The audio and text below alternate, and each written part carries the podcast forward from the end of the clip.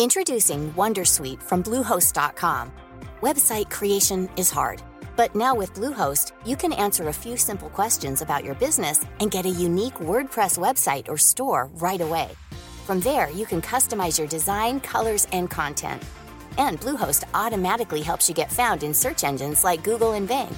From step-by-step guidance to suggested plugins, Bluehost makes WordPress wonderful for everyone. Go to bluehost.com/wondersuite.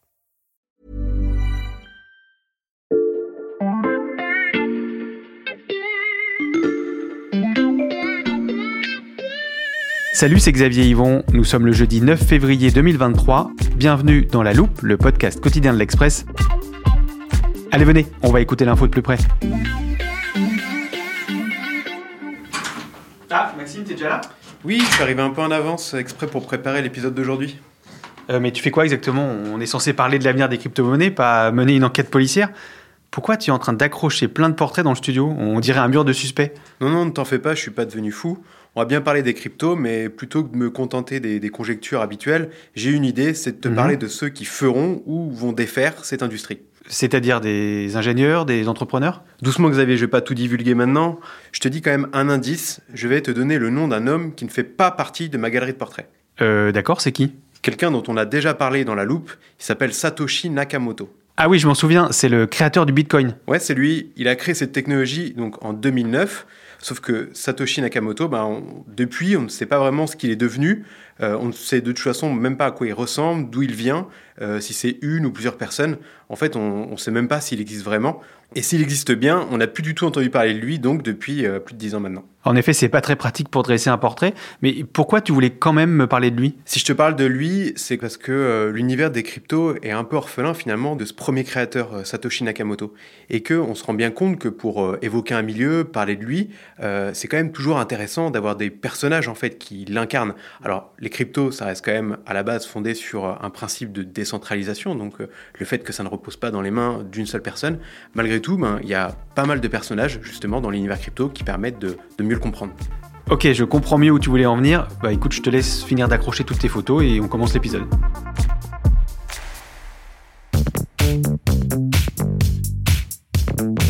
Avec tout ça, je ne t'ai même pas présenté pour nos auditeurs Maxime Recoquillé, journaliste au service Économie de l'Express, spécialiste de la tech. Et tu as aussi avec toi plein de petits papiers. Qu'est-ce qu'il y a dessus? Oui, en fait, j'ai noté les noms donc euh, de chacune des personnalités que, que j'ai envie de présenter. et On va pouvoir les ajouter donc à nos photos au fur et à mesure. Ok, c'est parfait. On avait déjà fait un bilan des récents événements dans le monde des cryptos avec toi, Maxime. Euh, je recommande à nos auditeurs d'aller écouter cet épisode s'ils n'en ont pas encore eu l'occasion. Donc après avoir regardé dans le rétroviseur, on se tourne aujourd'hui vers l'avenir et je vois que tu as réparti les portraits dans différentes colonnes. Oui, je me suis permis de faire euh, des catégories parce que pour moi, c'est intéressant de parler des gens qui sont plutôt enthousiastes euh, envers les, les crypto-monnaies et euh, ceux qui vont être euh, plus sceptiques euh, sur le rapport réel à l'économie. Très bien. Alors, quelle est la première catégorie? Alors, on va les appeler plutôt les businessmen. Mhm. Ce sont ceux qui se sont concentrés donc sur euh, ce que les crypto-monnaies peuvent rapporter, peuvent dégager comme argent. Parce que je le rappelle quand même, les crypto-monnaies sont encore bah, très peu utilisées pour payer quoi que ce soit dans, dans le monde réel. Donc euh, il y en a beaucoup qui sont là pour euh, faire de l'argent, trader tout simplement ces cryptos. Hmm. Je vais décrire à nos auditeurs le premier de cette catégorie. C'est un homme de type asiatique, souriant, en t-shirt et pantalon noir, lunettes sur le nez. Qui est-ce, Maxime? Alors c'est Chengpeng Zhao, 45 ans. J'accroche son nom juste ici, voilà. Alors lui, euh, il a un parcours de self-made man. Voilà, il, il s'exile en fait à 12 ans de Chine avec ses parents pour s'installer au Canada. C'est un enfant donc euh, geek un peu dans son monde. Il s'intéresse pas trop aux études, mais il va quand même faire plein de petits boulots pour euh, gagner sa croûte. Et il en arrive quand même euh, au crypto à un moment donné. Et là, ça monte très vite. Et pourquoi lui pourrait peser sur l'avenir des crypto-monnaies? Parce que si les cryptos ont un roi, bah, c'est bien lui en fait. Il est à la tête tout simplement du plus gros exchange au monde. Le plus gros exchange, c'est-à-dire? En français, donc, euh, les plateformes d'échange de crypto-monnaies. Mhm. C'est l'intermédiaire en fait qui sert de pont entre le monde des monnaies traditionnelles Mhm. et euh, le monde des crypto-monnaies. Donc, euh, petit tutoriel, si tu veux échanger donc tes euros contre des cryptos, Mhm. bah, tu as juste à aller sur ce type de plateforme et donc à y déposer tes euros et avec quelques frais de transaction, on peut te donner des bitcoins, des ethereum ou euh, des milliers d'autres euh, crypto-monnaies qui existent. Mhm.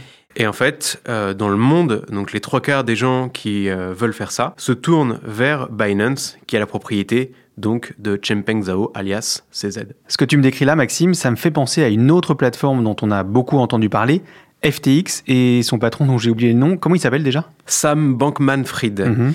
C'est vrai que c'est un peu la même chose. Euh, je n'ai pas accroché son portrait, mais peut-être que tes auditeurs seraient preneurs d'un petit résumé de son histoire. Mhm. Je crois que vous avez un, un outil pour ça, non? Le, le chronomètre? En effet, c'est l'outil idéal.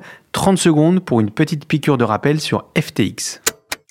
FTX, c'est la deuxième plus grosse plateforme de crypto-monnaie au monde. Une entreprise capable de faire de la publicité pour le Super Bowl aux États-Unis. Avec à sa tête un jeune trentenaire au look d'étudiant, Sam Bankman-Fried. C'est une icône du monde des cryptos. Le PDG de FTX a tout simplement utilisé plus de la moitié des 16 milliards de dollars de capitaux déposés par ses clients pour financer sa propre société. Tous les clients de FTX ont commencé à retirer leurs fonds. En quelques heures, il a tout perdu. Mettant plusieurs dizaines de milliers de petits investisseurs sur le carreau. Sam Bankman-Fried qui a été euh, arrêté aux Bahamas à la demande euh, des États-Unis. Alors depuis FTX, on se pose beaucoup de questions sur euh, l'avenir des exchanges, même si euh, Chengpeng Zhao euh, est loin d'être considéré comme euh, un Sam Bankman-Fried bis, euh, c'est même plutôt l'alter ego euh, gentil. Mhm. Il va certainement faire face en fait à à de nombreux défis. Le premier, déjà, c'est d'être plus transparent sur les fonds dont il dispose euh, chez Binance, euh, ce qui a fait défaut notamment euh, à FTX et donc euh, à Sam Bankman-Fried. La question, elle se pose pourquoi? Parce que déjà, Binance est enregistré dans un paradis fiscal, Mhm. comme l'était d'ailleurs FTX. Récemment, Binance a quand même montré des, des preuves qu'il avait euh, suffisamment de fonds pour garantir les actifs qu'il avait sur sa plateforme, mais euh, ça génère malgré tout des questions. Puis, il y a la philosophie crypto, tout simplement, les rêves de décentralisation de cet univers. Les crypto-monnaies ont été euh, créées par Satoshi Nakamoto justement pour se passer d'intermédiaires. Mm. Alors, c'est un peu paradoxal aujourd'hui de retrouver finalement dans le monde crypto un intermédiaire aussi puissant que celui qui a construit CZ. Ok pour Changpeng Zhao, on peut passer à la personnalité suivante? Oui, tout à fait. Alors, euh, cet homme euh, au crâne rasé, euh, avec le jean et t-shirt noir, c'est Brian Armstrong, c'est le patron de la plateforme Coinbase. Donc, comme Binance, c'est un exchange, c'est même un, un concurrent, euh, tout simplement, de, de Binance, et euh, bah, se pose les mêmes questions euh, qu'on s'est posées précédemment Mhm. avec donc la création de, de CZ. Mais je l'ai aussi choisi parce que lui, il incarne un défi de plus. Lequel? Coinbase, en fait, est une entreprise euh, qui est un peu différente puisqu'en fait, elle est enregistrée aux États-Unis, elle est même cotée en bourse, donc elle est publique. Elle doit euh, transmettre euh, ses résultats, tout déclarer, ce qui peut paraître normal, mais pour quelqu'un comme CZ avec Binance, c'est déjà un peu différent. Et puis, eh ben, en fait, elle est confrontée au défi d'une entreprise donc classique qui subit un peu plus les contre-coups économiques de la tech en règle générale. Et donc, récemment, Coinbase a dû laisser partir un quart de ses effectifs. C'est assez énorme. Voilà pour Brian Armstrong. euh, le papier est avec son nom juste ici. Hop, je le scotche. Bon, il reste un personnage dans la première colonne, Maxime, je te laisse nous le présenter. Son nom à lui, c'est Devin Finzer. Euh, il a 32 ans et euh, je pense que tu connais le nom de son entreprise, OpenSea. Ah oui, on l'a déjà évoqué dans la loupe, donc je sais exactement ce dont tu vas me parler maintenant, les NFT. Oui, c'est ça. Euh, et donc OpenSea, euh, c'est la plus grande plateforme d'échange de ces actifs en fait euh, numériques euh, qui sont inscrits comme les crypto-monnaies sur la blockchain, Hmm. où on retrouve à l'intérieur alors différentes choses, des œuvres d'art numériques, euh, ça peut être des musiques, euh, ça peut prendre tout un tas de, de formes différentes. En tout cas, c'était important pour moi de trouver une personnalité importante de cet univers en fait des NFT, parce qu'on associe beaucoup en fait ces NFT à la crypto-monnaie et la valeur en fait des NFT s'est effondrée en même temps que la crypto. Donc euh, le défi à venir pour euh, ces NFT ressemble en tout point, en tout cas à celui des cryptos, c'est celui de convaincre sur euh, la valeur et sur ce qu'ils apportent dans l'économie aujourd'hui. Je trouvais donc ça intéressant de mettre en avant quelqu'un comme David Finzer, parce que lui, il fait partie de ces gens qui y croient toujours, évidemment. Il espère même que OpenSea devienne un jour, en fait, un Amazon des NFT. Allez, j'ajoute son nom sous sa photo. Un Amazon des NFT, en effet, ça donne envie de suivre de près la suite du parcours de Devin Finzer. Je vois qu'on a terminé avec notre première catégorie et euh, on a bien en tête les nombreux défis à venir pour ceux que tu as appelés les businessmen de la crypto. Et je t'annonce déjà le titre de la deuxième catégorie. Eux, ce sont plutôt les puristes de la technologie.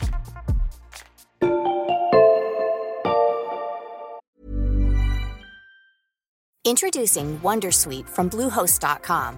Website creation is hard, but now with Bluehost, you can answer a few simple questions about your business and get a unique WordPress website or store right away.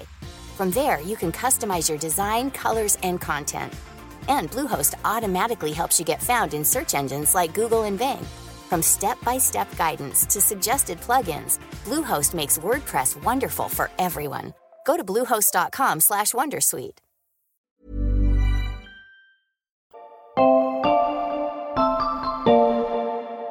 Bon là Xavier, je vais tricher un peu, j'ai gardé un portrait pour l'accrocher à ce moment du podcast Mhm. précis. Hop, je le mets ici. Entre la première et la deuxième colonne. Oui, euh, parce qu'en fait, c'est une personnalité autant euh, concernée par le business que la technologie.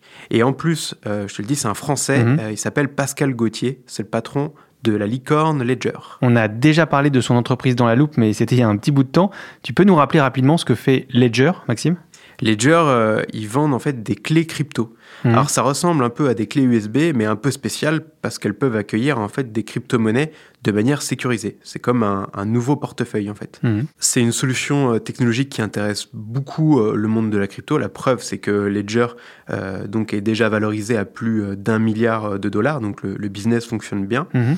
Euh, parce qu'en fait, il répond aux besoins de décentralisation qu'on a évoqués euh, au tout début. C'est tout simplement de pouvoir garder sur soi ces crypto-monnaies et donc de pouvoir se passer des intermédiaires dont on a parlé aussi précédemment, comme Binance ou même Coinbase. Et Pascal Gauthier, dans tout ça, donc avec sa technologie qui veut rendre la plus simple possible, est représentatif en fait d'une catégorie de personnes qui veut rendre donc les cryptos et la blockchain accessibles au plus grand nombre. Euh, et donc, on va parler maintenant de, de ces gens-là dans la deuxième colonne. Donc la catégorie des puristes de la technologie, on continue d'avancer dans notre galerie avec un homme qui a l'air, mais alors vraiment très très jeune, Maxime. Oui, euh, Vitalik Buterin, euh, il a tout juste 28 ans. Euh, je peux te laisser accrocher son nom pendant que je le présente? Oui, bien sûr. Avec lui, on est, on est un peu dans le cliché du geek par excellence. Euh, faut l'avouer, avec euh, la peau euh, très pâle, on dirait qu'il est resté très longtemps devant un ordinateur, ce qui est pas improbable du tout. Toujours avec un t-shirt euh, un peu enfantin, comme avec cette photo où il en a un avec un haut arc-en-ciel, un lama et une licorne. Mais voilà, au-delà de sa dégaine, ça reste un, génie. C'est lui qui est à l'origine de la blockchain Ethereum. Mhm.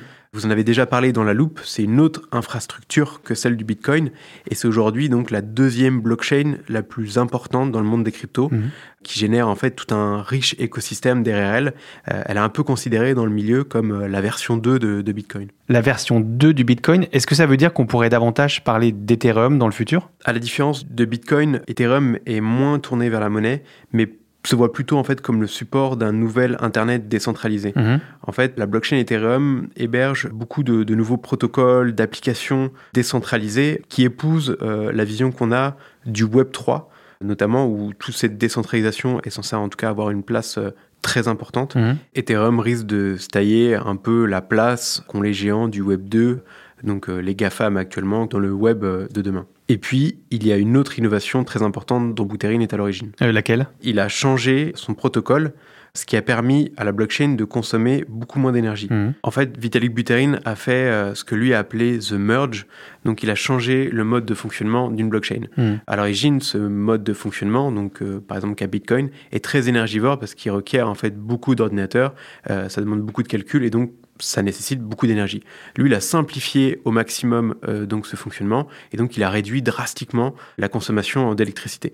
Et donc euh, c'était une manœuvre euh, hyper technique que euh, certains ont comparé un peu à, à changer les moteurs d'un Boeing en plein vol. Et mine de rien, ben, c'était super important aussi pour l'avenir des cryptos. On peut passer à la suite? Oui, Alors, pour notre prochaine personnalité, je suis encore interpellé par le look, mais là, c'est parce que c'est totalement l'opposé du geek Vitalik Buterin. Alors c'est Jérémy Allaire, Euh, il a un profil oui euh, complètement euh, différent des Mhm. autres. Voilà une cinquantaine d'années, euh, le look euh, d'un businessman accompli, costard cravate. euh, c'est pas un tech bro toujours en, en t-shirt et, et en tongs comme euh, Cheng Peng Zhao ou encore Vitalik Buterin. Je prends le papier avec son nom. Et il est sur quelle technologie, lui? Lui, il est plutôt sur les stablecoins. Vous en aviez fait une définition qui doit être rangée dans l'armoire de la loupe, il me semble. Oui, tout à fait. C'était avec Béatrice Mathieu, grand reporter spécialiste de l'économie. Voilà. Elles sont pégées, c'est-à-dire arrimées, accrochées, soit à une devise comme le dollar, l'euro ou le yen, soit à un produit négocié en bourse. hein. Le but de cet ancrage, de ce pégage en fait, c'est de réduire la volatilité inhérente du marché des cryptos. Et euh, ces stablecoins sont des produits euh, très intéressants parce que c'est une véritable porte d'entrée dans le monde des crypto-monnaies. Si j'ai décidé en fait de mettre en avant Jérémy Allaire, c'est parce que lui donc il est le patron de Circle, qui euh, garantit chaque stablecoin qu'il émet euh, par euh, un dollar ou un euro. Mhm. Et donc ça, ça rassure en fait, c'est destiné à donner de la confiance dans l'écosystème et ça amène en fait la crypto aussi vers un usage plus diversifié, donc soit dans la finance ou même le paiement au quotidien. Et donc c'est aussi exactement ce que veut faire le dernier personnage de cette catégorie. Et en plus, là, j'ai envie de te dire enfin, Maxime, parce que tu vas nous parler d'une femme. Oui, d'Elizabeth Stark. Comme euh, Cheng Peng Zhao ou même euh, Vitalik, euh, elle a plutôt aussi un look décontracté. Mhm. On est moins dans le côté business. Et elle aussi, elle est brillante. elle a fait de belles études de droit. ensuite, elle a donné des cours, notamment aux universités de Yale ou Stanford, donc avec les technologies et Internet. Et c'est à cette occasion donc qu'elle va découvrir les cryptos. Tiens, le papier avec son nom est juste là, tu, peux l'accrocher. Ah, merci Xavier. Euh, Stark, elle, elle est à la tête euh, de Lightning Labs, donc qui est une startup qui utilise le réseau euh, du même nom qui s'appelle Lightning. Mhm. Ce réseau, en fait, il permet à la blockchain Bitcoin de traiter plus d'opérations à la seconde, tout en réduisant aussi au passage en fait les, les coûts de transaction qui restent encore assez élevés aujourd'hui. Mhm. Et ça, en fait, c'est très important parce que euh, la blockchain ne serait pas capable de supporter si euh, tout le monde payait en même temps en Bitcoin. Et donc, en fait, elle, son but, c'est de démocratiser un peu cette technologie et la technologie Lightning, elle commence euh, à intéresser euh, pas mal d'entreprises qui seraient disposées en fait à accepter les paiements en crypto et qui voient ça donc comme une solution. Voilà, on peut citer euh, McDonald's, Starbucks ou bien Walmart aux États-Unis. Voilà Xavier, on est arrivé à la fin de ma deuxième colonne. Et donc des personnalités et des technologies qui pourraient conduire à la généralisation des crypto-monnaies. Il est temps de s'intéresser à notre dernière catégorie et c'est donc ici que tu vas me parler des sceptiques.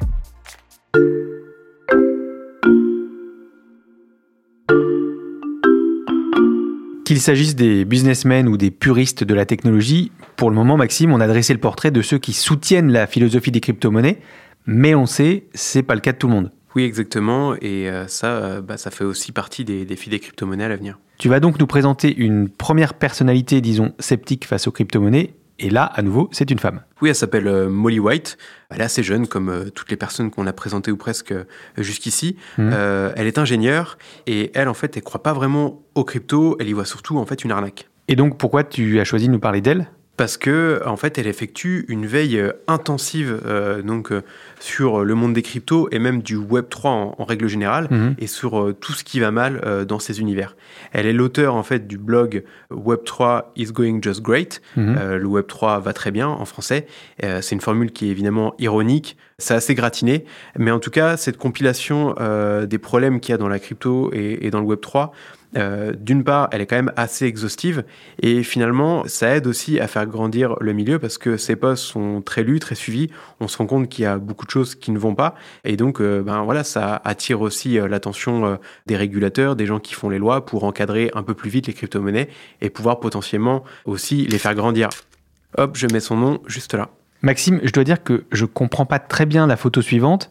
C'est pas un visage mais il y a plusieurs bâtiments euh, avec là un drapeau américain et ici celui de l'Union européenne. Bon là j'avoue, euh, j'ai un tout petit peu triché. Là j'avais pas vraiment un portrait à mettre d'une personne, mais parmi les critiques, en fait, on peut pas passer à côté des institutions que sont euh, les gouvernements et surtout les banques centrales. Ah, ça, ça me rappelle une phrase à la fin de notre dernier épisode sur la crise des cryptos.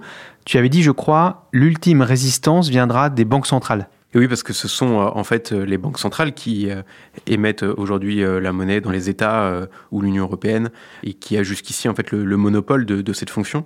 Très récemment, le président de la BCE a abordé le sujet des cryptos, donc à la suite du scandale FTX, et dans un article intitulé Le dernier combat du Bitcoin, pour lui, en fait, tout ce qui se passe, le scandale FTX, c'est vraiment un, dernier soubresaut avant, je cite, l'obsolescence totale.